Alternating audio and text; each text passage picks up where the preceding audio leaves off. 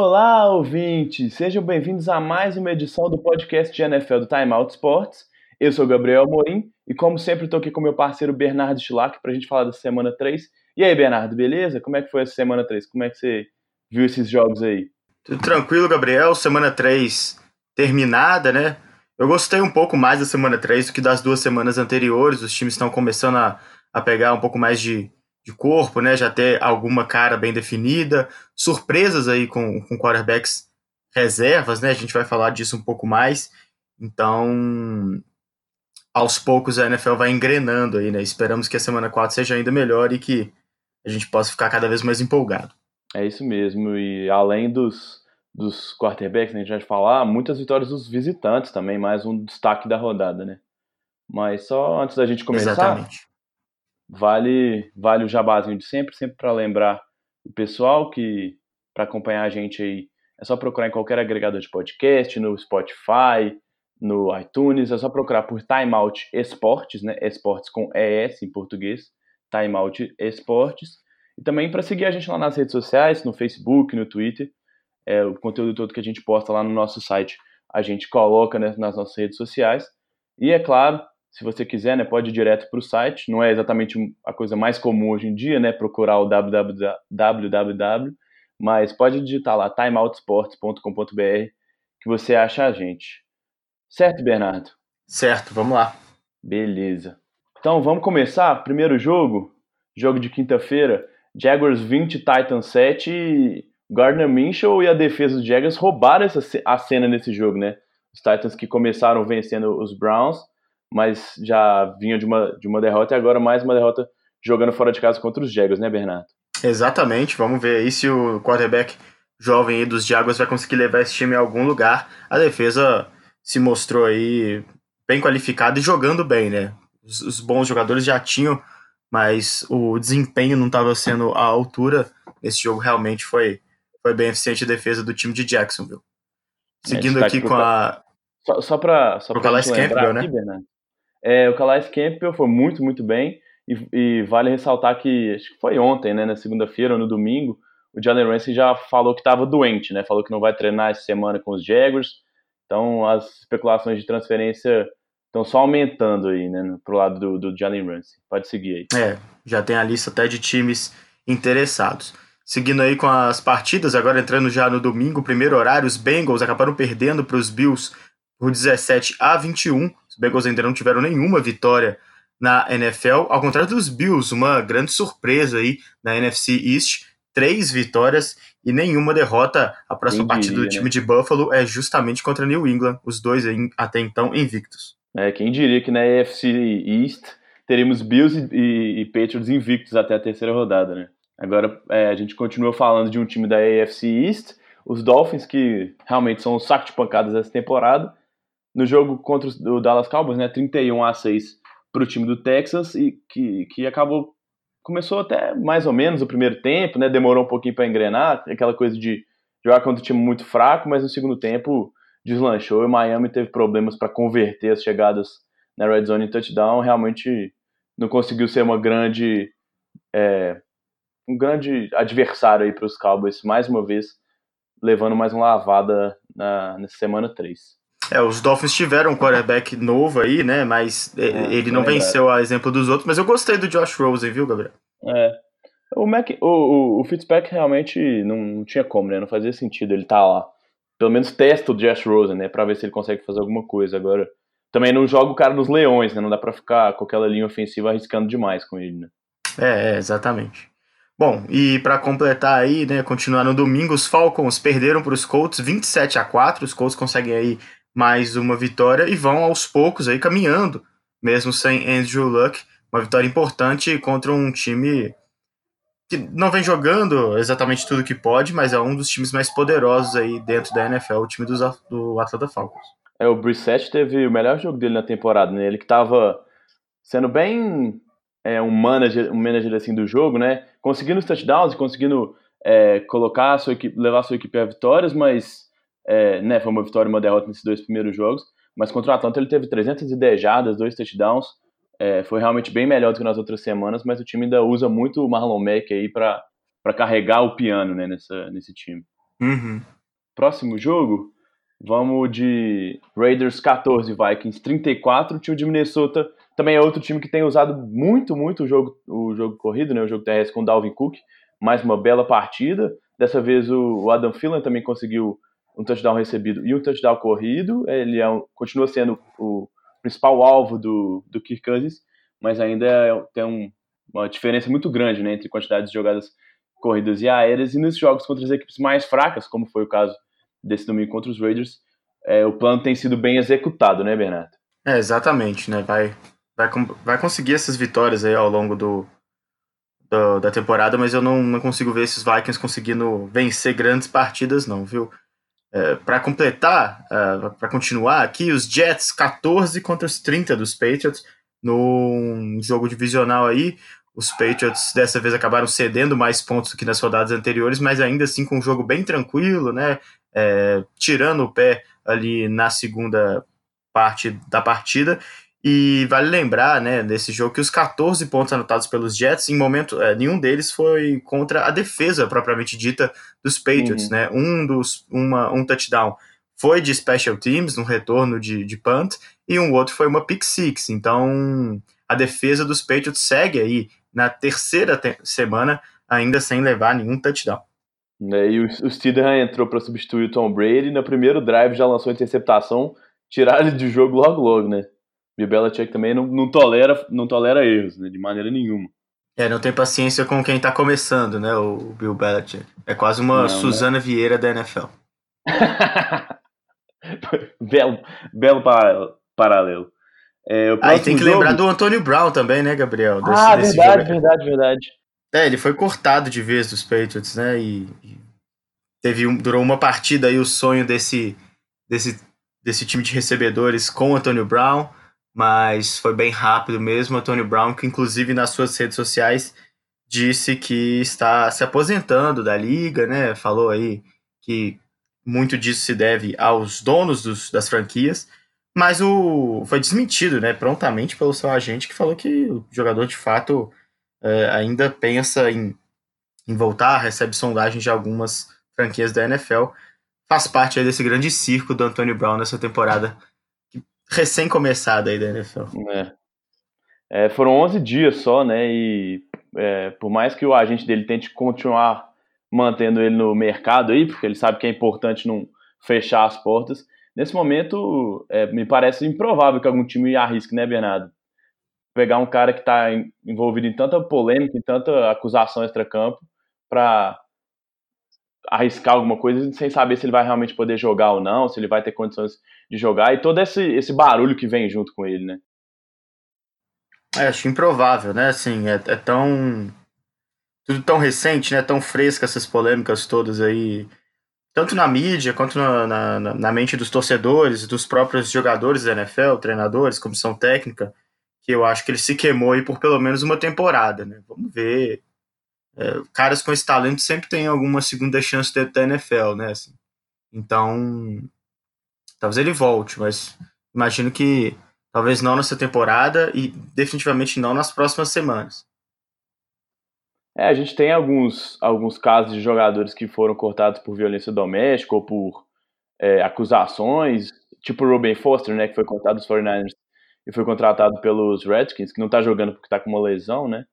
Também o John uhum. Mixon, por exemplo, teve, teve agressão, um caso de agressão na faculdade, mesmo assim foi uma escolha de segunda rodada. Então, assim, por mais que a NFL também tenha esse discurso de ser né, protetora dos seus atletas, né, ou pelo menos de não querer ter atletas que tenham esse envolvimento com o caso de violência doméstica ou, ou coisas do tipo, é, as franquias sempre acabam dando uma segunda chance porque o talento, muitas vezes, do jogador fala mais alto, né? Como você fala. Exatamente. Beleza. Pro próximo jogo agora, na verdade foi o jogo que fechou essa terceira rodada. Bears 31, Redskins 15, e mesmo jogando em casa, o time do, de Washington realmente mostrou o que, que é uma das, uma das equipes mais fracas dessa temporada, né? A defesa do Chicago massacrou no primeiro tempo, foi 28 a 3, né, se não me engano. E na segunda etapa até esboçou alguma reação, mas não foi nada tão real assim. O Terry McLaurin mais uma boa partida, mas o Case Keenum dessa vez foi mal, né, Bernardo? É, né? Ele não dá para confiar 100% dele, né? Então vai, vai ter esse tipo de noite aí, como teve contra os Bears. É, uma, uma coisa que eu já começa a ser especulado por conta dessa má atuação do, do Case, que não é o Dwayne Haskins, né? Foi a escolha de primeira rodada dos Redskins nesse último draft.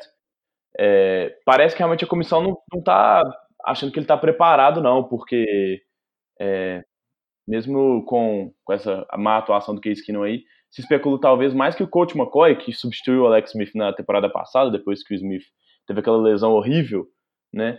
Que o coach uhum. McCoy que está se recuperando, terminando a recuperação, talvez ele tenha alguma chance, né? Então, não espero o Haskins nessa temporada, ou pelo menos nesses, sei lá, primeiros 10, 12 jogos. Se a temporada estiver é, no buraco, aí talvez eles arrisquem, né? Mas só mais pra frente. É, e o McCoy substituiu muito mal, né? Os Redskins sofreram muito com o quarterback depois da, da lesão do Smith na temporada passada. É, ele não é um quarterback titular, né? Apesar do, Joe, do Jay Gruden gostar muito dele, né? Que chega a ser até um pouco surpreendente. É, bastante.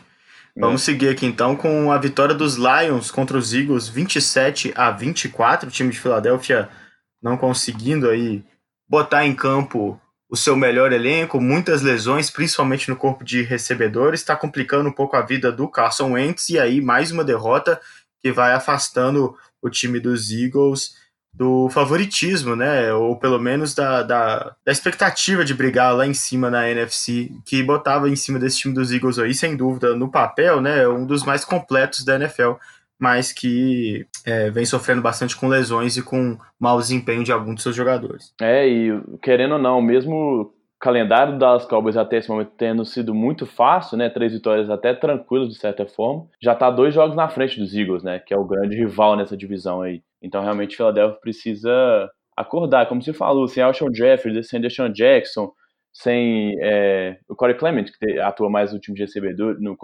no time de especialistas, perdão, recentemente, mas o Dallas Goddard jogou, foi pouquíssimo mencionado na chance que teve, dropou uma bola na, sozinho dentro da endzone, e então o Detroit realmente tirou vantagem disso, né? Primeira campanha dos caras, né? Na verdade, o retorno de kickoff, né? Depois do field goal, já conseguiram um touchdown e a defesa forçou fumbles também.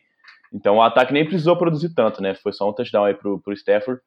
E melhor jogo até agora do Marvin Lewis na temporada, né? Ele estava sumido, o Galladay estava chamando mais atenção nesse corpo de recebedores.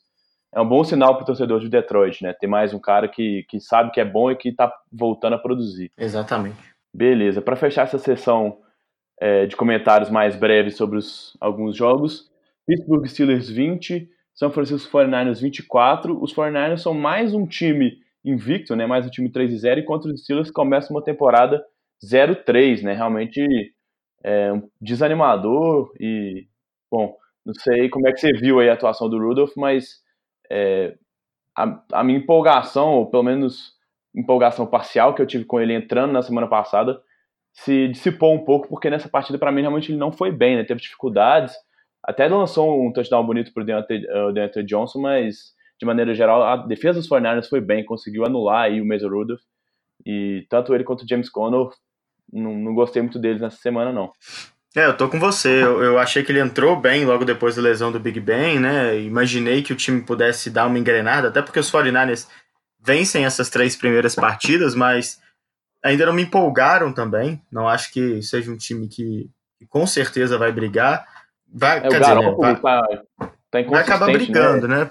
Ainda muito inconsistente, né? E claro que vai acabar brigando, porque a divisão é, tem ainda seus principais times também patinando um pouco. O Rams é outro time que tem três vitórias, mas que a gente vai falar daqui a pouco ainda que não tem exatamente feito partidas incríveis como fez na temporada passada. Então o Fortnite, claro que vai brigar, essas três vitórias são importantes, mas eu esperava que os Steelers pudessem aí frustrar o time de São Francisco. Não foi o que aconteceu. Uma vitória aí do time comandado pelo Garoppolo. É, o Jimmy Garoppolo tem cinco touchdowns e quatro interceptações nesse começo de temporada, né? Tá realmente ainda tentando se aclimatar com todo esse, essa, esse retorno que ele tem feito aí depois das lesões sérias que ele sofreu no joelho. Então ainda não, não é o melhor garoto, mas né, se a defesa na temporada passada foi o grande tendão de Aquiles, assim, né, o grande, o, perdão, o grande calcanhar de Aquiles do time, né, a grande deficiência, a defesa começa bem. Eu tenho gostado de como a defesa tem atuado, a secundária tem forçado turnovers, e isso assegura que no jogo que seu, seu quarterback não vai tão bem, não vai tão bem, que você consiga ter boas chances de vencer, né? Como, tem, como acabou vencendo esses três primeiros jogos. e um deles fora é, e dois deles fora de casa, né? É, vai, vai conseguindo aí levar o time a bons resultados mesmo com um desempenho ofensivo ainda bastante tímido, como a gente disse. É, e vale, vale destacar também que nessa semana 4 começam algumas bye weeks, né? O São Francisco 49ers e, o, o, e os Jets, que a gente já, come, já comentou dos dois aqui, são as duas equipes que estão de bye nessa próxima semana, então teremos um jogo a menos e dessa semana 4 até a semana 11, é, pelo menos é, algum time né, vai estar de fora aí descansando, então vale ficar de olho para ver se seu time vai jogar ou não, se ele vai estar de bye. A gente vai estar aqui sempre destacando quem são essas equipes que não vão atuar nessa, na semana é, que a gente estiver falando, mas vale ficar de olho aí para ver quais as equipes que não atuam daqui para frente nessas próximas semanas, né, Bena? Exatamente. Vamos agora passar para um dos destaques dessa semana 3. A gente já deu alguma adiantada aí nessa, nessa temática, né? Mas aí com os mal sucedidos, exemplos mal sucedidos de quarterbacks reservas que acabaram tendo que entrar em campo por um motivo ou outro aí é, nessa semana 3. O destaque, claro, vai para a vitória de Saints, Panthers e Giants, todas elas, inclusive, fora de casa, né? E todas elas com quarterbacks reservas. Os Saints e os Panthers, por motivo de lesão, Joe Breeze e o Cam Newton ficaram de fora e tiveram que contar aí com a torcida para o Terry Bridgewater e para o Kyle Allen, respectivamente. E os Giants tiveram aí o Daniel Jones, uma escolha de draft de sexta a sexta escolha da primeira rodada, né, bastante controversa, uhum. entrando no lugar do Eli Manning, quarterback histórico da franquia de Nova York, e conseguindo um feito, né, que o Eli Manning nunca teve na carreira, uma virada aí para mais de 18 pontos e a vitória para cima dos Bucks. Foram três vitórias importantíssimas, né, Gabriel? Os Saints aí para continuar é, sonhando em ter um bom retrospecto até que o Drew Brees volte, faltam ainda mais, mais cinco semanas. Os Panthers conseguindo sua primeira vitória na temporada, o Cam Newton não vinha bem, o Kyle Allen acabou sendo uma grata surpresa, os Giants também com sua primeira vitória, não sei se dá para sonhar com qualquer coisa, mas é sem dúvida das três, né, a vitória mais empolgante, uma virada aí que acabou sendo até bem curto, o placar 32 a 31, foi ali no fio da navalha, mas uma vitória impressionante para o time de Nova York. Aí vamos começar pelo final ali, que você falou. Realmente o Daniel Jones teve uma atuação impressionante, né? Assim, é, vale destacar algumas coisas, e que eu coloquei também no texto que eu faço algum, trago alguns destaques da rodada lá no site, né, no timeoutsports.com.br. É, o Eli Manning nunca teve na carreira uma virada de 17, de mais de 17 pontos, né? No, do tipo que, que o Daniel Jones comandou nesse domingo, né? Foram 18 pontos indo para o intervalo, ele conseguiu virar o jogo. Então, realmente, mostrou muita força de vontade. Ele sofreu até um pouco com o sex, né?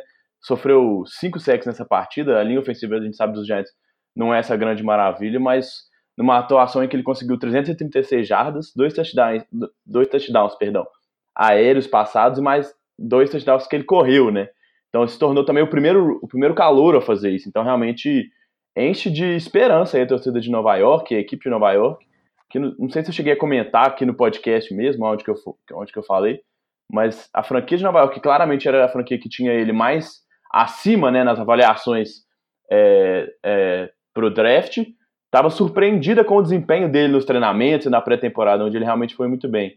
E ele mostrou que não é só o futuro que Nova York via para a franquia, né, mas que nesse momento ele, ele é muito melhor né, no presente do que o, o Eli Manning. Né? O Eli Manning realmente não estava conseguindo entregar nada de muito positivo nessa temporada. Né? O fato dele ter sido questionado, nada, né, que já se esperava um cara mais pronto aí no draft para poder já tomar o lugar do Eli Manning ali, que perdeu a, a posição já na temporada passada, foi realmente bastante conturbado o clima de vestiário dos Giants e que agora parece estar um pouco mais tranquilo, não? O Eli Manning é, já sabia dessa possibilidade, o Daniel Jones fez uma boa pré-temporada, e ele dá esse ânimo mesmo. É um, um quarterback, apesar, além dos números, né? Ele é um cara que consegue é, lançar a bola mais distante do que o do que o Eli Manning, tem um braço mais forte, é, mais móvel, absolutamente, né? Muito mais móvel do que o do que o Eli Manning. É um cara que dá outra dinâmica ali para o jogo do, do New York Giants. É, nem compara, né? É, e aí vale destacar também alguns outros jogadores é, no ataque aí do, do, de Nova York, né? Porque primeiro o Saquon Barkley saiu com uma lesão, né? Ele deve ficar algumas semanas fora. Então, isso, isso preocupa porque ele é o grande jogador desse ataque, né? O grande jogador desse time. Mas é, o Daniel Jones conseguiu explorar bem as duas melhores armas que ele tem nesse momento, né? Que são o Evan Ingram, o Tyrande, e o Sterling Shepard, que estava voltando, que tava, é, ainda não conseguiu, não tinha conseguido ser relevante por conta de lesões nessa temporada. Então, os dois passaram de, é, de 100 jardas aéreas recebidas, né? Cada um com um touchdown. E realmente Daniel Jones conseguindo trazer essa dinâmica, né? Por exemplo, o primeiro touchdown que ele correu é, foi um, um, um, uma leitura, né? Um read option, em que ele realmente ele mesmo ficou com a bola e correu até o, até o pylon, né? Até a end zone. Então, coisa que a gente nunca ia ver o Eli Manning fazendo, ainda mais nessa fase da carreira. Né? Então, realmente, ele traz um, uma juventude, um gás que o Eli já não tinha mais como prover para esse time.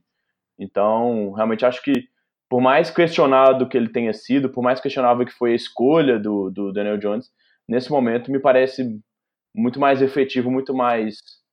É, ele me parece muito mais capaz de fazer qualquer coisa e a decisão dos Giants se, mo se mostrou, pelo menos nessa semana, bem acertada, né? De colocá-lo em campo. É, exatamente. É. Do lado do, de Tampa Bay, um bom jogo né, do, do James Winston, Sim. um bom jogo também do Mark Evans, conseguiu 190 jardas, uma média é, bastante alta, né, porque foram só oito recepções, uma média de quase 24 é, jardas por recepção. Muito disso, óbvio, né, vai aí para a conta da péssima defesa Nossa, dos Giants horrível, né? e do plano de jogo muito pouco capacitado, mal treinado até para poder é, defender aí o Mark Evans, que é um dos grandes recebedores da NFL, que sofre com a falta de um bom lançador.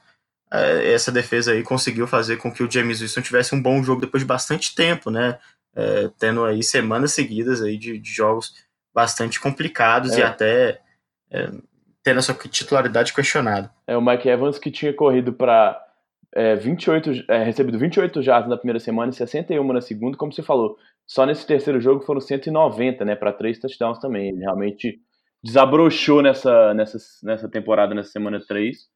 E e bom, o James Winston tem os momentos espetaculares, assim, nesses jogos igual ele teve agora, mas é, a inconsistência realmente complica e fica aí também o destaque ufanista pro erro no finalzinho do jogo, né, no, no, zera, no com o cronômetro zerando. O Matt Gay, que foi o responsável pela dispensa do, do Cairo Santos do, do Tampa Bay Buccaneers, errando o field goal, né, e dessa forma o time de, de Tampa Bay não conseguiu vencer o jogo, né, então realmente vale esse destaque aí, enquanto o, o Cairo é, tá lá em Tennessee, apesar de ter errado um field goal, é, acho que na semana passada, né? Ele tá, ele tá bem até, não, não tem tido erros muito fundamentais para o resultado dos jogos, não. É, esse erro foi engraçado, né, do, do Matt Gay, porque o Bruce Arians no final. É, eles aceitaram um delay of game para poder aumentar 5 jardas ali a distância. Uhum. E o Bruce Arians disse que ele era mais eficiente daquela distância de 5 jardas para trás do que mais próximo do, da end zone ali. O que é, é bem improvável que isso seja realmente é. verdade, né? Mas e, e se lorota, provou né? ali que não funcionou. Oi? Parece lorota, né? Mas ok. Se ele falou, é, tá parece. falado. E acabou não dando certo, né? Então. É. Agora acho que a gente pode passar para o outro jovem que estreou como titular, dessa vez só nessa temporada, né? O Kyle já tinha tido um jogo na, semana, na, na última temporada como titular. E para minha felicidade, finalmente o quarterback jogando alguma coisa nos Panthers nesse, nessa temporada 2019, né? Porque realmente o, o Ken Newton tinha alguma coisa claramente muito errada com ele, né? Ele errando passes muito fáceis, jogando mal e o Kyle, o Kyle Allen, mesmo que não tenha assim tido um jogo espetacular, porque a gente sabe da fragilidade da defesa, né? A gente, sabe, a gente sabe que não é um dos adversários mais complicados nesse momento na liga, mas ele tirou muito proveito disso e foi, foi competente, né? Foi, foi certeiro, não lançou nenhuma interceptação e lançou quatro touchdowns, né? Então, realmente, usando as suas armas, usando o Greg Olsen, usando também do Jay Moore, o Curry Samuel, é, realmente o, o, time deu um salto de qualidade, por incrível que pareça, né? Sem o Ken Newton. É, e, o, e vai ter que continuar sem o Ken Newton, né? Porque a gente já tá com a informação aí de que pelo menos mais um jogo ele vai perder. Então talvez o Kyle Allen consiga, e talvez numa próxima partida, mais um bom jogo, né? Botar a pulga aí na, atrás do orelho do torcedor do Carolina Panthers. É, eu, eu tava vendo que parece que. Bom, não vou lembrar o nome da lesão que ele teve agora, mas tem lá um nome específico para lesão que ele tem no pé e que, além dessa primeira semana, Carolina, né, nesse momento, não está tão otimista como estava né, para semana passada de que ele talvez tivesse uma recuperação breve, né? Parece mesmo que, que, o, que o Kyle Allen vai ter que ficar algumas semanas aí comandando esse ataque e, e bom, assim, pelo menos para o primeiro jogo, né? Como eu falei, não é pra gente achar que ele tem que entrar no lugar do Ken Newton, mas para esse momento, não sobra nenhuma dúvida de que ele é o quarterback mais bem preparado para esse momento, né? Porque o Ken Newton, sem poder se deslocar no pocket, sem poder ganhar jardas com as pernas, sem poder ser agressivo, ele não é um quarterback espetacular lançando dentro do pocket, né? Ele não é aquele pocket pass é, tradicional, clássico, que, que ganha jardas no braço, né? Então, não faz muito sentido, porque a gente vê que ele, ele não tem a segurança para plantar o pé e lançar a bola, então ele erra mais do que o normal e não tem a vantagem de, de poder explorar aí a sua velocidade, todo o seu atleticismo, né? É, sem dúvida, né? E vale o destaque mais uma vez para o Christian McCaffrey, que teve 153 jardas corridas no jogo, ajudando aí, sem dúvida nenhuma, o time do Carolina a sair com essa vitória primeira da temporada. Inclusive com um touchdown corrido de 76 jardas, se não me engano, né? Ele atravessou quase todo o campo. Uhum. É, é, o que eu falei, essa defesa de, de, de, Arizona, esse time de Arizona como um todo, mas essa defesa bem fraca, a gente viu é, as equipes já explorando isso no começo da temporada, mas o McCaffrey continuou produzindo. Tirando a semana passada, né, que a, a defesa do Tampa Bay conseguiu anular bem aquele jogo terrestre do, do Carolina Panthers, é, o, que, o Christian McCaffrey é a certeza do time, né? Seja correndo com a bola, seja recebendo passes, ele é realmente o, o cara mais dinâmico, o cara mais, mais talentoso nesse momento desse ataque, né? É, sem dúvida, né?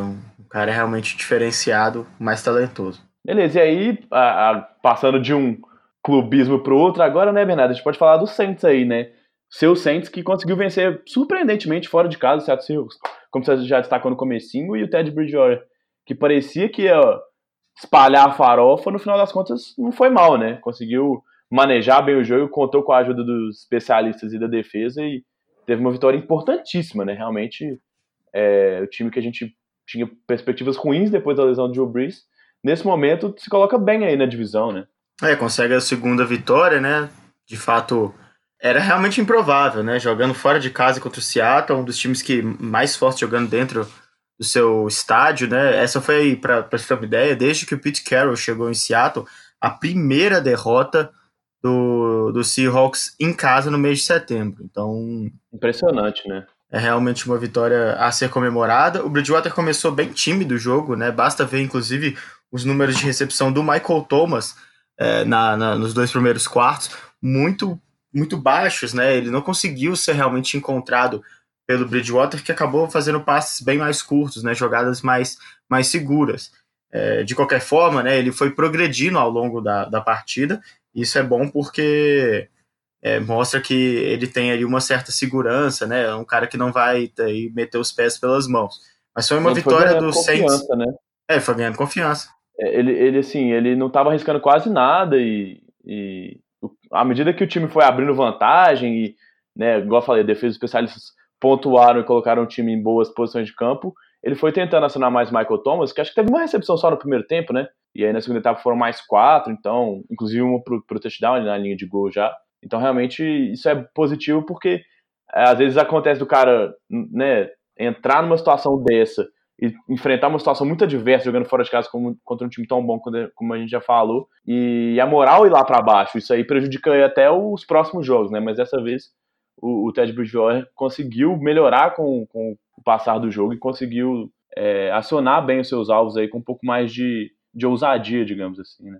É, ele foi um, um, foi muito ajudado realmente pelo bom desempenho da defesa do Saints, que anotou um touchdown, do time de especialistas também, né, com um retorno de punch para touchdown. Então, isso ajudou bastante com que ele tivesse bastante tranquilidade né, para poder progredir aí no, durante a partida. Né? Um grande jogo do Alvin Kamara, ele até não tem Nossa. números muito impressionantes totais aí de jardas corridas, são 69 para 16 tentativas, mas é impressionante o desafogo que ele dá em momentos importantes do jogo, né? Ele quebra tecos com uma facilidade impressionante. E assim, é, 3, 4 na mesma jogada, um dos, o touchdown que ele fez corrido também foi uma uma jogada daquelas que estimulam né, pessoas a, a começar a assistir o esporte, porque é realmente impressionante a, a facilidade que ele tem para levar a pancada e mesmo assim continuar em pé. Muito difícil de derrubar o Alvin Kamara, que foi, para mim, o, grande nome do jogo no setor ofensivo. E no setor defensivo, a gente tem que chamar atenção para um lado interessante no, desse jogo, uma estatística interessante desse jogo,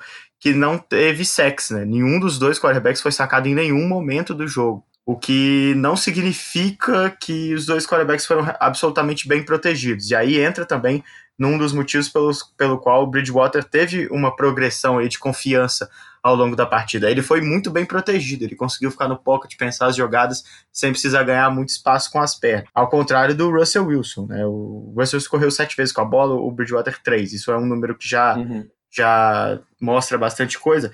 Mas o Cameron Jordan teve uma grande partida, mesmo sem conseguir sacar o Russell Wilson, ele incomodou bastante o quarterback de Seattle que teve que buscar muito, gastar, achar tempo ali com os pés, né? E ele é muito bom fazendo isso mas acaba acabou não tendo êxito porque tem, eu acho assim, né, o, o grupo de recebedores de Seattle deixa muito a desejar e quando o quarterback consegue ganhar muito tempo com as pernas, ele precisa de recebedores que são intuitivos, né? Eles conseguem, mesmo depois de terminar a rota que foi desenhada para ele, encontrar os espaços para o quarterback achar. E tirando o Tyler Lockett, eu não consigo ver nenhum outro jogador de Seattle capaz de fazer isso, Gabriel. Exatamente o que eu ia fazer. Assim, o Tyler Lockett que por muito tempo também foi essa, essa dúvida aí né, na posição de wide receiver, porque ele não era um cara muito inconsistente, ele seria só esse cara de rotas profundas, mas ele é de longe o único cara que tem uma, uma química, uma conexão positiva com o Russell Wilson, né? Um cara que já conhece como é que é o estilo do Russell Wilson e sempre que ele estende a jogada,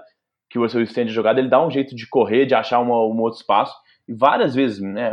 Não vou lembrar exatamente quantos, mas um bom número de vezes nesse jogo, ele salvou jogadas porque depois que o Russell Wilson começou a se mover, ele estava lá para para receber os passes, né, para improvisar. Porque o DK Metcalf, por exemplo, é um cara que é aquelas rotas muito, muito profundas para usar o físico dele, ele não, não, tem conseguido ainda se mostrar um grande recebedor. E o Disley, o Tyrande, que foi bem até, né, recebeu um touchdown, é, ele é esse alvo mais, mais da, de red zone, não é um cara que vai ocupar tanto campo, não é um cara tanto em profundidade, né. Então, realmente, nenhum dos outros recebedores nesse momento se mostra muito competente em fazer o que o, ou aproveitar, melhor dizendo, que o Russell Wilson tem de melhor, né? Que é toda essa mobilidade, essa, essa qualidade de estender as jogadas, mesmo com uma linha ofensiva que, igual você falou, não sofreu sexo nessa primeira semana, apesar de vir muito mal nas duas primeiras, mas me parece muito mais mérito do Russell Wilson conseguindo escapar do que realmente um grande jogo, né? De novo, sofreu e, bom, tirando o Dwayne Brown, não vejo ninguém espetacular nessa linha, né? Exatamente. Vai, é só pra gente terminar, Destaque negativo para o Chris Carson também, né? Teve ah, uma partida bem ruim, lembrado, sofreu fumble, é, e, a, e, além do fumble, é, muitas atrapalhadas ali, né? Numa saída ali da, da própria endzone, escorregou, escorregou o jogo inteiro, né? O, o jogo inteiro, é. Muito esquisito, né? Parecia que ele tava com a esteira errado.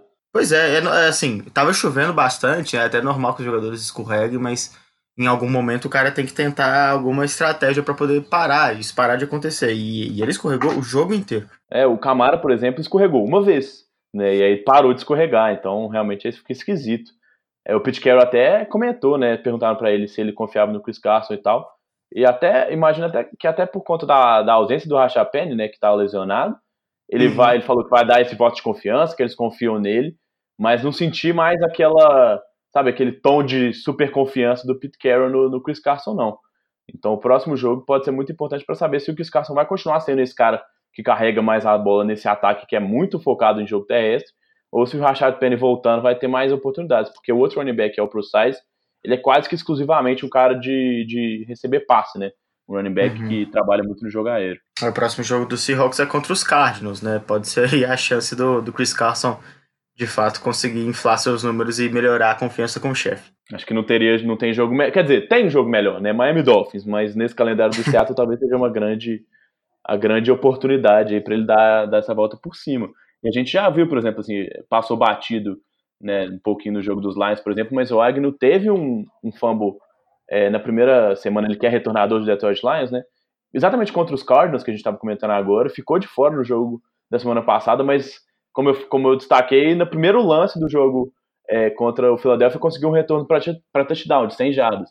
Então, assim, as coisas podem mudar muito rápido na NFL. A gente sabe o quão forte é cada semana, né? Porque com essa temporada tão reduzida, cada boa atuação ou uma atuação às vezes diz muito sobre o jogador ou sobre a participação dele em cada, em cada partida, em, em cada jogo. Né? Exatamente. Vamos passando agora para o Sunday Night Football, Gabriel. Uma vitória do time do Los Angeles Rams sobre o Cleveland Browns. Mais uma vitória fora de casa aí dessa semana, foi a tônica da semana. 20 a 13 um jogo um pouco frustrante para quem estava esperando uma grande eficiência ofensiva das duas equipes, né? Uhum. É, o jogo deixou a desejar bastante, assim, né? Até porque a gente veio da temporada passada com os Rams, que é o time que chegou até o Super Bowl pela Conferência Nacional, apesar de ter tido lá suas dificuldades no ataque no finalzinho da campanha, principalmente ali na pós-temporada, mas foi um ataque muito explosivo durante a temporada regular. Teve aquele jogo espetacular contra o Kansas City Chiefs, um ótimo jogo contra o Minnesota Vikings também.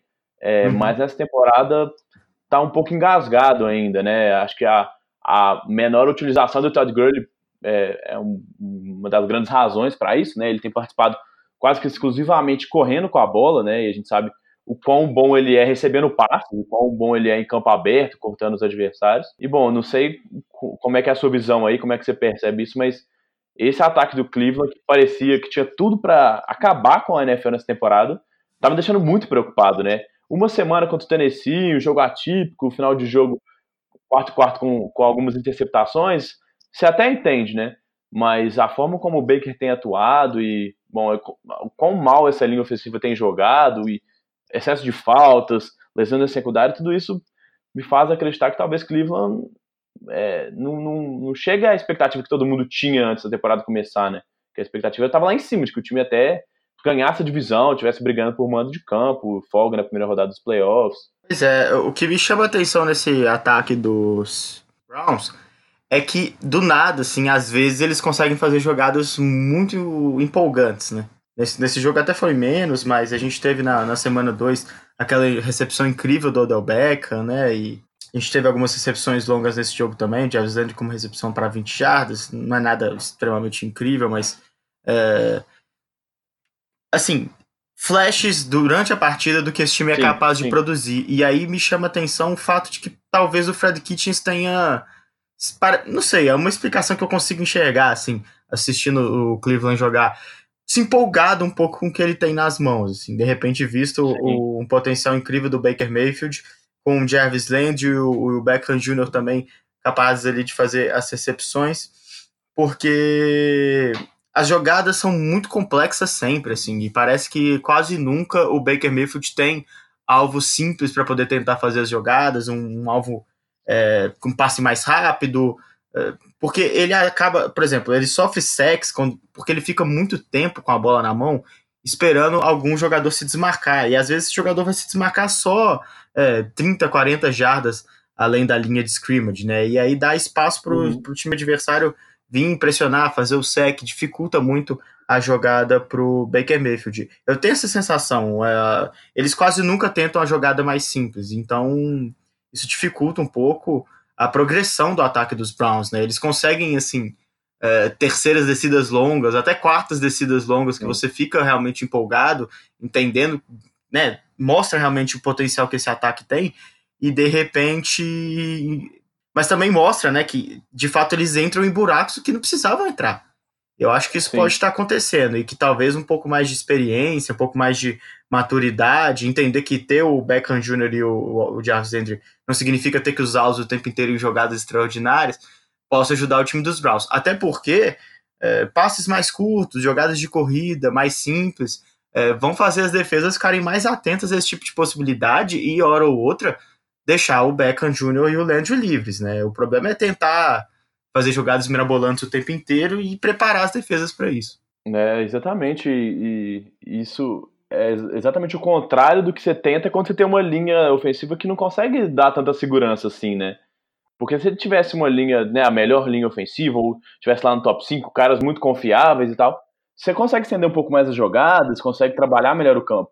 Mas quando a pressão chega tão rápido assim, né, e, e, e o seu quarterback é sacado tantas vezes, você colocá-los em situação de, de lançar a bola muito longe várias vezes é contraproducente. Você não consegue avanços pequenos que vão dando ritmo, que vão ganhando campo para o time. E aí acontece o que aconteceu, que nesse momento ele tem. É, são 11 sacks já em três jogos, né? Uma média muito alta de sec por partida aí. Perigoso, perigoso até se lesionar, né? E aí, de fato, perder completamente a temporada. Exatamente. Então, me parece que o Fred Kitchen está sentindo um pouco essa, esse peso de ser agora, nesse momento, o treinador principal, né? Uhum. A gente viu o quanto ele é capaz de chamar as jogadas ofensivas, mas são coisas completamente diferentes, né? Você ser o coordenador ofensivo e, e ter a responsabilidade de se preocupar com o ataque e ter que se preocupar com todo o plano de jogo durante a semana, ter que trabalhar no, no aspecto mais geral do time e ter que saber delegar funções para outros caras que possam te ajudar nas suas funções também no ataque, que ele ainda ocupa. Então, realmente, ele parece um pouco um pouco perdido. Tanto que teve nesse jogo uma, uma quarta para nove ou qualquer coisa do tipo, que ele correu com o Nick Chubb no meio do campo. E, assim, sabe, qual a chance de você conseguir converter uma quarta para nove numa situação dessa, sabe, correndo com a bola? É altamente improvável. Não é o tipo de jogada que você faz. Você vai arriscar, tenta um passe, beleza. Se não deu, não deu e tal. O risco vale a pena às vezes. Mas não numa jogada tão longa e não correndo com a bola, né? É, essa jogada foi realmente bizarra, né? E eu acho que assim, olhando para o outro lado, para os Rams, talvez o, o, o Sean McVay seja uma inspiração interessante para o Kitchens, né? Porque é, ele tem, eu acho até que o Baker Mayfield é um quarterback com potencial maior do que o Jared Goff, mas o, o que o, o, não nessa temporada, mas na temporada passada, quando o ataque dos Rams estava voando, é, lógico, tinha muita sofisticação, capacidade incrível de chamar as jogadas, mas ele conseguia é, usar até numa, numa estratégia simples para fazer o time continuar andando, né? Era o Todd Gurley correndo muito bem com a bola e o play action com o Jared Goff, ele, onde ele tem uma, um percentual de acerto absurdo. Tinha, né, na temporada passada. E, e o que o Sean McVay fazia? Ele usava isso a exaustão. Dava certo, sempre. Né? Talvez falta aí o Kitchens encontrar qual que é a jogada de segurança do Baker Mayfield e estabelecer é, formas diferentes de fazer com que o Mayfield se, se encontre nessa situação para explorar o quarterback que ele tem ali, que, de novo, eu acho que tem um potencial até mais alto que o do Jared Goff. Ah, para mim, sem dúvida, né? Ele, mesmo né, não, não tendo sido apontado é, no processo de draft como o principal quarterback, tinha lá as dúvidas com o Sam por exemplo, mas ele até agora foi dessa classe toda dele que mostrou mais capacidade, né? E e muita personalidade. Ele é um cara que tem muito talento. A gente, a gente vê isso, em, até mesmo esse jogo em que ele foi que ele não foi tão bem, nesses três primeiros jogos em que a equipe não fluiu, que o ataque, de uma maneira geral, não fluiu. É, ele mostra, tem, gosto falou, tem flashes de, de um grande quarterback, né? Do cara que pode ser aquele top 10, top 5 da NFL. Mas muitas vezes é complexidade demais para um cara que ainda está começando, que ainda não que tem novos companheiros, que tem novos jogadores de linha ofensiva, Sabe? Você precisa levar isso em consideração e tentar estabelecer um plano, como você falou, que, que use melhor essas qualidades dele, não que jogue tudo pro alto e, e acabe. Ah, não, vai aí e resolve. Me, me parece um pouco assim, não, não acho que é exatamente a mesma coisa, mas parece um pouco é, o que o Aaron Rodgers sofreu com o Mike McCarthy, principalmente nos últimos anos dele lá em Green Bay, né? Às vezes assim, ah, não, vai, o cara é bom, ele vai dar um jeito, os recebedores são bons e joga a bola pro alto aí, corre umas rotas aí, que lá em cima eles resolvem, né? Então, a gente viu que isso não funciona, né? As, as defesas são inteligentes e complexas o suficiente, os, os coordenadores, para anular esse tipo de jogada quando fica muito óbvio, né? É, sem dúvida. Mas é isso. Você mais alguma coisa para comentar desse jogo ou podemos passar para o próximo? Não, podemos ir agora pro Ravens e Chiefs. Beleza. É, como o Bernardo falou, vitória é, do Kansas City Chiefs, mais um time que está 3-0, né, contra o Baltimore Ravens.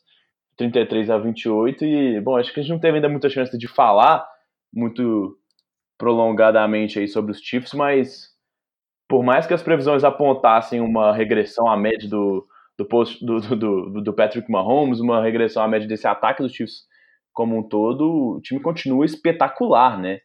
Continua marcando pontos de uma maneira que nenhum time ainda nessas três primeiras rodadas conseguiu criar é, empecilhos, assim, parecer um desafiante contra eles, né? mais uma vez, é, é, agora era contra uma boa defesa dos Ravens e contra o, Lamar Jackson, que talvez seja até o momento a grande sensação da temporada, né? Então, realmente uma vitória impressionante aí do Kansas City Chiefs mais uma vez. É, apesar do placar é, final até próximo, né? Os Chiefs tiveram bem tranquilos boa parte do jogo, né? Terminaram ali o terceiro quarto é, vencendo o jogo por 30 a 13, né? Então, Pô, foi, é. foi bem tranquilo até para os Chiefs, apesar do que o placar mostra, né? Os Ravens estiveram próximos de conseguir uma reação, mas é incrível o Patrick Mahomes, né? Um jogador que é daqueles é, casos raros de, de quando você olha ele e entende todo o potencial que ele tem e imediatamente ele cumpre tudo que se promete, tudo que se espera dele, né? E ele parece que não vai regredir a média mesmo. Já estamos aí na terceira não. semana e o cara, mais um jogo de três touchdowns, pelo menos, 374 jardas, é, bastante preciso, 27-37. E mais do que isso, né? Mais do que os números, é muito interessante vê-lo jogar. Ele é um cara que usa muito bem os artifícios que ele tem. É mesmo pressionado, ele consegue acertar bem os passes. É muito preciso, como eu disse, né? Então, ele não é aquele cara que. Eu acho que nisso ele até melhorou. No início da temporada passada, se diz, fazia muita comparação dele com o Brett Favre, né? Porque é aquele cara que vai tentar o passe longo, vai tentar a jogada de efeito, vai tentar a jogada é, de impacto no ataque independente de flertar ou não com a interceptação, eu vejo ele fazendo isso menos nessa temporada, né? Ele é um cara que, uhum. que tá, tá mais preciso e, e, mais maduro também. Ele.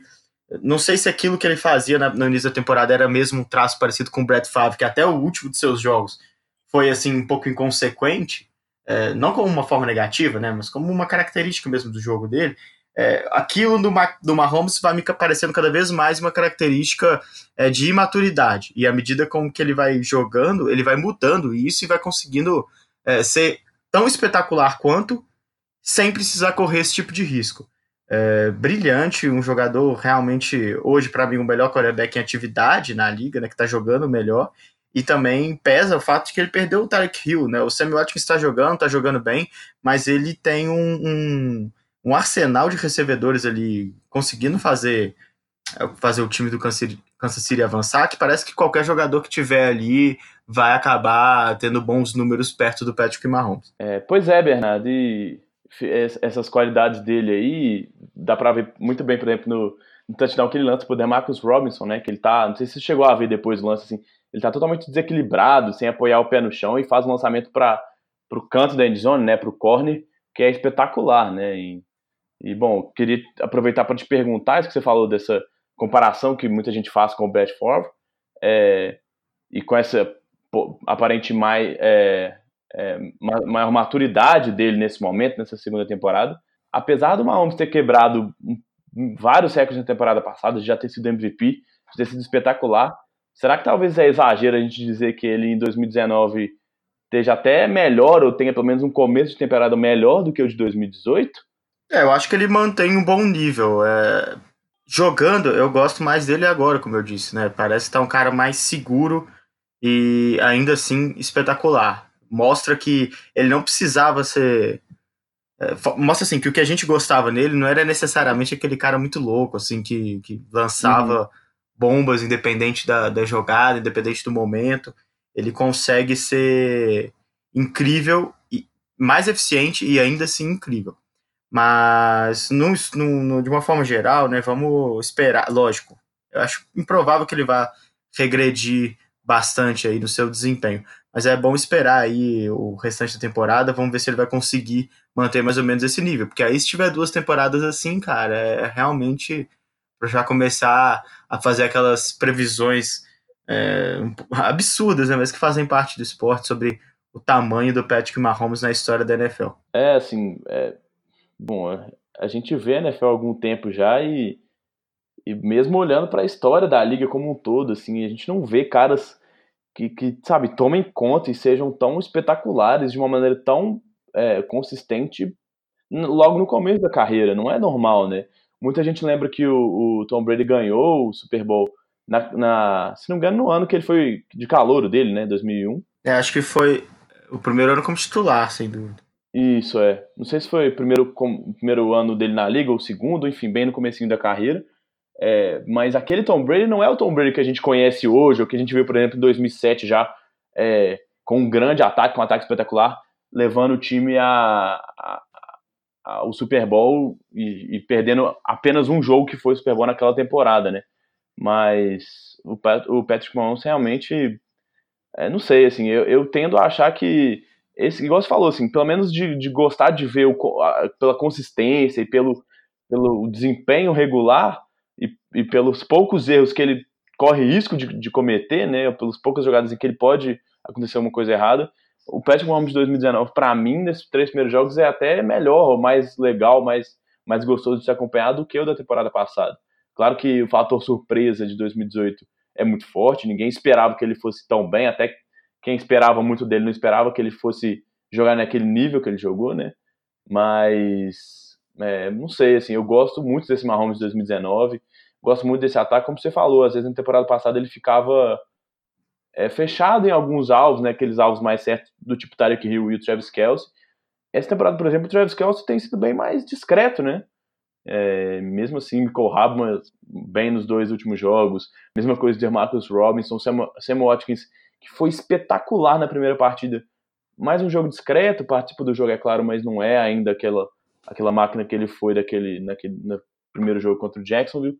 Então, assim, é, então, assim realmente é, parece que ele, que ele vai atingir níveis aí, como você falou, que vão fazer essas comparações explodirem a qualquer momento, né? E que por mais esdrúxulos sejam, que possam ser nesse momento, por causa da, da juventude dele ainda, é, faz parte porque ele está mostrando e está tá, tá chamando a atenção de todo mundo mais uma vez, de uma maneira espetacular, né?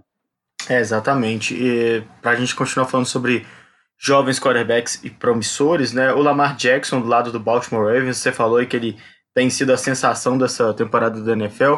É, ele sim, eu acho que deu uma regressão nesse jogo especificamente, assim, é, mostrou ainda uma certa dificuldade com os passes, e eu acho que mostrou também que a, a sua dificuldade com os passes está relacionada ao momento do jogo, ao seu, é, a sua condição, é, não vou dizer emocional, mas de, de percepção da partida, né, do resultado, ele acabou errando muitos passes e, e, o que mais me chama atenção é que às vezes ele tem os passes livres, os jogadores é, ali com, com, capacidade de fazer a recepção até tranquila, mas no desespero ele apela ali para o jogo das pernas, né? Ele volta a fazer com que isso seja é, não um artifício, mas sua primeira arma para poder tentar vencer as defesas. Então, em vários momentos ele é, alongou muito as jogadas, né? Teve até dribles bonitos, né? Jogadas interessantes que ele conseguiu ali driblar os defensores. Sim, sim. Mas que, assim, em relação à eficiência, é muito baixa, né?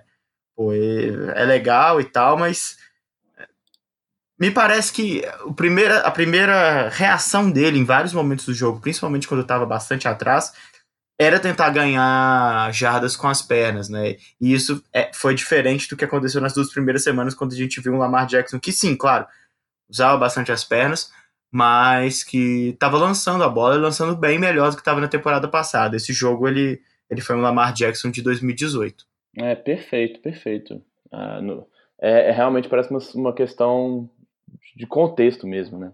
É isso que chama mais atenção. Mais do que ele não ter talento, né? Mas que o contexto influencia muito ainda como ele se apresenta ou as leituras que ele faz. Muito bom, Bernardo, muito bom. Pra gente fechar, tem mais um jogo, não tem? Tem o Texans e Chargers. Isso. Mais uma virada aí, mais um time. Foi, foi, mais uma vitória de um visitante, né? O Texans vencendo lá em Los Angeles os Chargers. Que olha, se a gente é, esperava ou contava que esse time dos Chargers fosse o grande desafiante dos Chiefs na divisão, nesse momento eu também estaria bem preocupado, porque pela segunda parte consecutiva o time desmoronou na segunda etapa.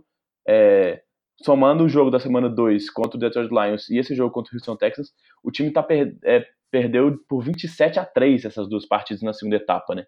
Então, realmente é uma queda de desempenho muito grande, é difícil de, de explicar, assim, e, e os Chargers já começam a, a, se colocar num lugar mais complicado do que estavam, por exemplo, na temporada passada, nessa altura da, do ano, né? É, eles. É, há umas três, quatro temporadas já, os Chargers começam mal, né, o, a temporada, mas é um time tão talentoso que sempre suscita aí na, na mídia, na torcida, uma certa esperança de que eles possam conseguir é, voltar a jogar bem e vencer partidas, né? Foi assim na temporada passada. Mas mas é interessante mesmo, né? E, e, cabe até uma análise um pouco mais profunda, é, vendo os três jogos, é, olhando lances parecidos, porque parece uma deficiência coletiva de não conseguir segurar bem os resultados, né? Teve um começo de jogo muito bom, uhum. os Chargers, com o Allen recebendo já dois touchdowns, né? Ele teve o melhor jogo da carreira em relação às jardas recebidas, foram 183. Foi espetacular, né? Foi espetacular, é, brilhante. Assim. Mas aí também é o problema, né, que a gente estava comentando, né? O quão espetacular ele foi também mostra uma dependência nesse momento, né? O Keenan Allen parece ser a única arma do, do Philip Rivers quando a coisa aperta, né? É, a gente tem que lembrar que o Melvin Gordon segue fora do time, né? E ele realmente, né, a, a discrepância dele para os outros recebedores, tanto em número de recepções quanto em número de jardas recebidas, é muito grande, né? Talvez é realmente um, pode passar por isso também o fato de não conseguir manter o bom desempenho, né? Porque em determinado momento do jogo os times percebem que marcar o Keenan Allen é anular uma, um percentual considerável do ataque dos Chargers, né? Mas é claro que não é, não é exatamente só isso, né? Tem, tem outras questões envolvidas aí também, e tem que ressaltar que o, um uma boa partida do Houston Texans, né? O time que. Só para antes da gente passar, antes da gente passar para o Houston, Bernardo, uhum. vale destacar também, assim, né, no jogo que ficou tão, tão próximo, né? Mais um jogo decidido por uma posse de bola, na campanha final, né? No drive final, os Chargers também tiveram algumas decisões, decisões perdão, questionáveis do, do, seu, do seu treinador, né? o Anthony Lynn ali, faltando cerca de pouco mais de dois minutos para acabar o jogo, próximo do Timothy Warren, estava ali perto da linha de 50 jardas, quis arriscar para uma, uma, quarta, uma quarta descida para 13 jardas, mas é, é uma jogada tão confusa, tão difícil de ser, né, de, de ser bem sucedida, que ele acabou gastando um dos dois tempos que ele tinha para conseguir simplesmente colocar o time em posição de, de executar a jogada que ele tinha planejado, né, que, que o seu corpo técnico tinha planejado. Então, e aí, no final do jogo, é, esse tempo fez muita falta, porque não deu mais para explorar o meio do campo, acabou ficando em situações longas. Ele até acabou convertendo essa quarta para 13. Mas ali na frente, essa, esse outro tempo que foi gasto fez falta, né? E, então, realmente é, é um pouco complicado é, isso. Assim, eu acho que o Antônio é um bom treinador, não, né, nem é ele que chama jogadas ofensivas nesse caso, né, também não dá para botar a culpa toda nele. Mas né, o, o, essa, essa jogada pode ter feito muita diferença no, no resultado final do jogo, né? Pode não, fez com certeza muita diferença, né? Mesmo com todos esses problemas que a gente já falou do segundo tempo, essa, esse foco exagerado no Keenan Allen, mas é, a gente sabe que no futebol americano, às vezes, uma jogada, um detalhe é, é, a diferença entre ganhar e perder. Por exemplo, na semana passada, a gente falou da, da marcação errada da arbitragem é, contra o New Orleans Saints, né? Então, muitas vezes isso define o rumo da partida. É, e assim, a gente já citou tantos possíveis problemas, né, que consigam explicar aí essa, essa derrocada do, dos Chargers nos momentos finais, né? O que deixa mais difícil ainda é, resolver o problema, né? Porque o diagnóstico é muito complexo, né? O time poderia ter vencido essas partidas que perdeu, mas, mas acaba não conseguindo manter um bom desempenho. É, não foram dois jogos em que o time foi mal, né? Assim, de uma maneira terrível, como a gente viu outros times que tinham uma expectativa maior, né? Mas Nenhum jogo foi muito tranquilo, até a vitória contra os Colts foi bem apertada, né? Uhum. Na prorrogação, né? O time deu... É, exatamente. E em hora nenhuma o time deu aquela deslanchada, né? Deu aquela... Sabe, mostrou todo o potencial que tem. Né? Como você falou, a temporada passada também começou com a mesma campanha. É uma vitória e, duas derrotas só nas três, nos três primeiros jogos, mas... Sabe, será que, precisa, que todo ano vai ser assim, que vai conseguir de novo? Porque a gente já vê o Kansas City Chiefs 3-0 e, e esse time não dá sinais nenhum de que o ataque pelo menos vai diminuir a produção, e mesmo que aquela defesa é, questionável, não, não parece que vai perder tantos jogos nesse ano. Talvez é. menos até do que na temporada passada. Então, complicado, né? Tem uma questão interessante aí também, né? É um, foi um dado, um momento curioso, porque no final da, da, do jogo, né, quando os Chargers estavam ali no último drive tentando pelo menos empatar a partida, que você já citou essas jogadas, o Deshaun Watson foi flagrado ali no, no sideline com aquele gesto tradicional, né, levantando os braços como se estivesse pedindo para a torcida cantar. Só que ele estava fora de casa, né? O jogo foi foi em Los Angeles. O que é interessante, né? Porque não significa exatamente que o Deshaun Watson estava pirado, então esqueceu ali no, no calor da partida mas que os, os Chargers realmente não têm atmosfera nenhuma desde que foram para Los Angeles, né? É, talvez seja a pior atmosfera, porque jogam no estádio que não é um estádio de NFL, né? É um estádio de, de soccer, né? De futebol. É. é. E a torcida não comprou muito, porque o time saiu de San Diego, né? Foi para Los Angeles. Por mais que tenha toda a história lá no passado, mas a torcida nesse momento, né, quem, to, quem é torcedor dos Chargers nesse momento mora em San Diego, né? É, não é, claro que não é uma, uma viagem absurda, mas é uma viagem, né? Todo mundo que vai e, e por conta da limitação de espaço também. Então, a gente viu desde a temporada passada esse time sofrendo às vezes nos jogos em casa. Se não me engano, o jogo contra o Denver que eles perderam também foi como mandante, né? Uma vitória inesperada até. E, e muito por conta disso, que no final do jogo a torcida não conseguiu ajudar o time, não conseguiu empurrar o time. Então, é, vale sempre esse asterisco aí bem lembrado. O time dos Chargers não consegue exercer tão bem o mando de campo como a gente vê o Seattle, como a gente falou no, mais, mais cedo no, no podcast, né? Que é aquela torcida que atrapalha mesmo, que faz o time adversário perder tempos porque não escutou a jogada, que atrapalha o snap, que comete faltas. E o time dos Chargers não conta com nada disso, né? É, principalmente quarterbacks jovens, né? O... É bastante complicado para eles quando eles jogam em estados barulhentos, né? Que incomodam ali no, no, no momento da contagem do snap, na, na para ouvir as jogadas chamadas pelo treinador. O próprio Deshaun Watson dos Texas teve complicações aí na primeira semana contra o Saints, jogando lá em Nova Orleans. Então, uhum. isso sim é um fator, lógico, né? É um dos fatores, é um fator menor em relação a tudo que acontece dentro do campo de futebol americano mas que quando a gente está falando de, time, de um time que está perdendo assim por detalhes, até isso pode contar também. Claro, né? E as lesões também sempre são uma questão nesse time dos Chargers. Perderam é, peças importantes, principalmente na secundária, e, enfim. É, o Hunter Henry também no ataque. Parece que tem, sabe, parece que tem alguma coisa rondando esse time que não deixa esse time para frente, né?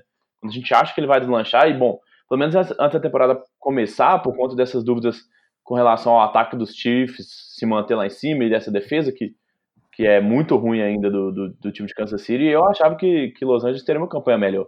Uhum. Mas eu já tenho que rever e nesse momento não tem nem como você apostar no, nos Chargers na frente dos Chiefs, né? É, não, por enquanto é bem improvável. É, e acho que você estava falando lá do Deshaun Watson, a gente pode passar para ele agora, para o time do, do Houston Texans. É, bom, acho que essa foi a melhor partida dele, né? Acho não, né? Não tem muita dúvida em dizer que essa foi a melhor partida dele na temporada, né? Foi a melhor partida dele em jardas, em, em percentual de passes completos, é, se igualou a melhor partida de touchdowns que foi na semana 1, mas foi a partida que ele sofreu menos sex, 2, é, e também foi a partida que ele teve melhor rating, né? Além de algumas jogadas impressionantes, o, o último touchdown pro, pro Tyrone Wankins, ele parecia que ia ser engolido pelo, pela defesa do, dos Chargers e conseguiu escapar de algum jeito. E aí ele, com o campo aberto, passou a bola pro Akins, que chegou até a endzone é, para colocar essa vantagem aí no placar. Então, realmente, o Deshaun Watson é, soltou mais rápido a bola dessa vez, o que eu acho que é muito positivo, né? principalmente no começo do jogo. Tenta tirar essa pressão da linha, porque é, mesma coisa que a gente falou para Cleveland, né? Uma, uma linha ofensiva que não é tão boa, passo mais curto, jogadas mais simples, tira a bola da mão do quarterback, vai colocando a pressão para cima da defesa, que vai começando a ficar nervosa, que não consegue chegar no quarterback, porque toda vez que você sofre um sec, além da, da questão de jardas e do, da posse e tal, você também dá ânimo pro adversário, né? É, é interessante como é que ele consegue é, envolver bem o ataque dele, né, do, do dos Texans. Ele, o, por exemplo, o DeAndre Hopkins certamente é o recebedor mais talentoso dele, e ele não teve uma produção incrível nesse jogo, né? Claro, tem jogos que ele realmente vai muito bem. Mas nesse jogo ele não foi absolutamente necessário, né? Tava bem marcado, recebeu menos passes, então ele consegue explorar bem as armas que ele tem ali. E eu faço um destaque também para a defesa do, do, dos Texans, né? Que conseguiram cinco sacks em cima do, do Philip Rivers. Complicou bastante, claro. Pesa aí também o fato do Rivers ser um dos quarterbacks menos móveis da NFL mas um time que perdeu o, o Clown aí no início da temporada e que vai conseguindo repor, né, com, com peças que já tinham ali no elenco. O Merciless conseguiu mais um sec nessa partida, o DJ Watt teve duas é, vezes. Tá jogando, tá jogando muito, muito bem, né? bem. Né? É, ele que já era um cara muito bom, mas cres, tem crescido demais de produção nesses primeiros três jogos. Parece que realmente é, foi, foi dado para ele esse espaço que, que o Clown tinha muitas vezes para pressionar o quarterback e acho que nessa, nessa questão de, ser, de pressionar só o quarterback, né? De pass rusher, ele talvez seja até melhor que o Clown, que é um cara que tem um jogo mais, mais completo, é um cara muito bom contra o jogo terrestre também. Mas o Merciless realmente tem chamado a atenção nesse comecinho. É, ele foi, foi bem.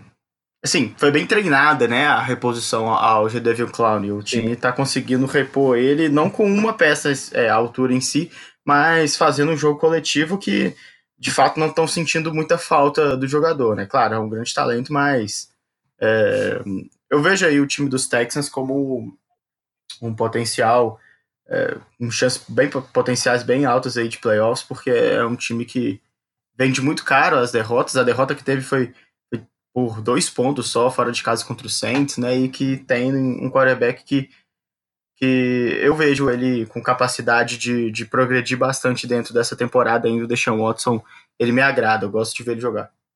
É, e numa divisão que depois da aposentadoria do Andrew Luck, como a gente colocou antes da temporada começar, realmente não, não tem assim um grande favorito, né?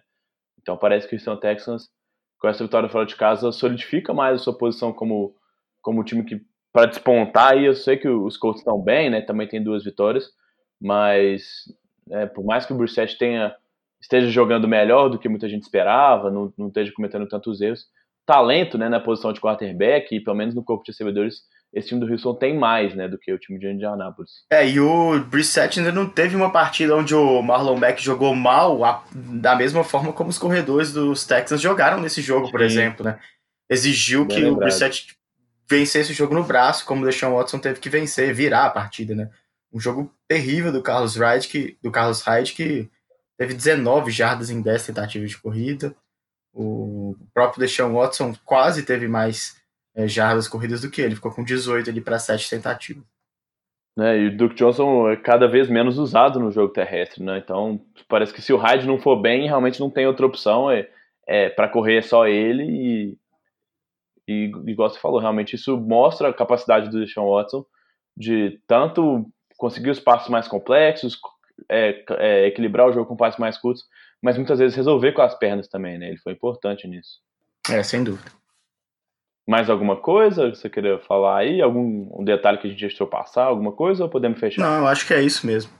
Beleza, então é isso. Esse é a nossa, esse nosso resumo, né? Nosso podcast de recap dessa semana 3 da NFL. A gente já falou, vale lembrar que na próxima semana Jets e 49ers estão de folga, né? Estão de bye, e como o Bernardo também já destacou, na quinta-feira já começa com um grande jogo, acho que talvez seja um dos mais esperados Thursday Night dessa temporada, Philadelphia Eagles e Green Bay Packers, dois quarterbacks que são muito talentosos, dois times que, que têm muito talento, né, e que podem fazer um grande jogo nessa quinta-feira, né, Bernardo? É, e você vinha falando antes, né, eu até nem, nem tive essa informação, mas com a possível volta do Alshon Jeffrey, né, para os Eagles. É, assim, a, a, o que tem de, de, de, novidade é que ele treinou, né, sem limitações nessa, nessa terça-feira. Né, o que para uma semana curta, né, que vai ser o jogo já na quinta-feira, talvez seja o final de que ele tem capacidade de jogar, né, ele era, o, entre ele e Deshaun Jackson, ele parecia um dos, dos dois wide com mais capacidade de jogar já no domingo, não pôde jogar mesmo assim, mas parece que para quinta-feira ele vai jogar, talvez não tenha né, aquela participação que a gente está acostumado a ver, mas talvez ele possa estar tá lá para ser aquela presença mais forte, até porque o Arcega Whiteside e, e, o Dallas Goddard, né, que são dois recebedores, né, um wide receiver e o Tyrant, que são aqueles caras mais fortes, mais altos para as aulas contestadas, foram pouco usados no último jogo, né, então talvez o Jeffrey explore. A galera lá em Philadelphia tá brava com o Egolon, não sei se você viu o vídeo aí. Nossa, do, do, do da, dos bebês, né? É, numa, o cara numa situação daquela lembrou do time, né, ou seja, a, a parada lá é um pouco séria. É, e ele, ele até assim, a, a, grande reclamação são os drops dele. Ele teve drops feios também nessa semana, mesmo tendo os dois touchdowns. Mas a, teve uma jogada em que ele deveria ter dropado a bola, ele recebeu e deixou ela escapulir e foi fumble. Então, assim, parece que ele não se ajuda, né? Até quando parece que vai fazer certo, ele faz errado. E, e sem os Jeffrey, sem o Jackson, ele é a, a principal arma né, desse time. É, sem dúvida. É, junto com o Zach Ertz. Então, ele precisa, precisa ter mãos mais seguras. Mas Nesse momento já não sei se dá para esperar que ele né, tenha esse salto que a gente espera que ele tenha desde que ele entrou na liga, né, para ser um cara mais seguro com as mãos, não só sabendo correr boas rotas, mas que quando a bola chega ele garanta, né? Então parece que ele está limitado a essa, essa função mais de terceiro recebedor, de um cara mais ali que passe mais despercebido e seja explorado de vez em quando, não sempre, né? É, sem dúvida. É isso. Então acho que nós vamos ficando por aqui. Um abraço para o Bernardo e um abraço para os ouvintes. Até mais. Até mais, Gabriel. Até semana que vem com mais jogos aí para a gente comentar. É isso aí. Valeu, um abraço.